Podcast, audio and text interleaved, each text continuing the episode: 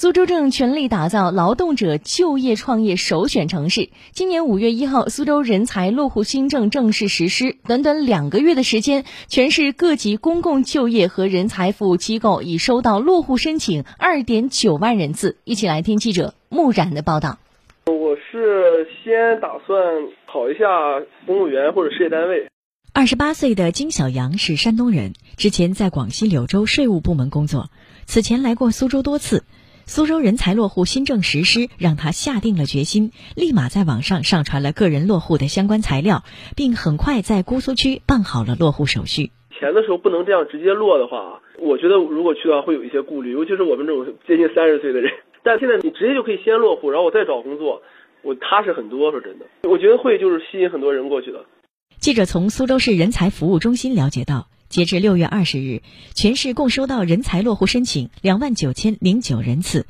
其中像金小杨这样先落户后就业的个人申请人数就接近一万八千人次，约占个人和单位申请总数的百分之六十二。苏州市人才服务中心人事代理科科长陈建红，其中呢，按照先落户后就业个人提交申请的人数超过了百分之六十。从这个数据来看呢。学历型的人才是申请落户的主要群体，近八成的申请人都具有本科及以上的学历。还有，我们从这个年龄分布情况来看，近九成的申请人都在三十五周岁以下。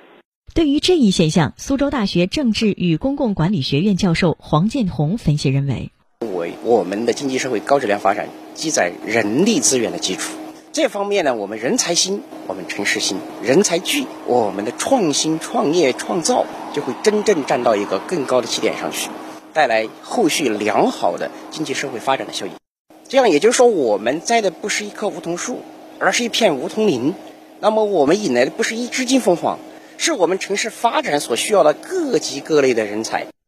据了解，申请落户的个人或单位要经过预审、公示、材料提交、申请受理、审核、户籍迁移六个步骤。陈建红提醒申请者，在填报上传信息时，务必全面、真实、有效。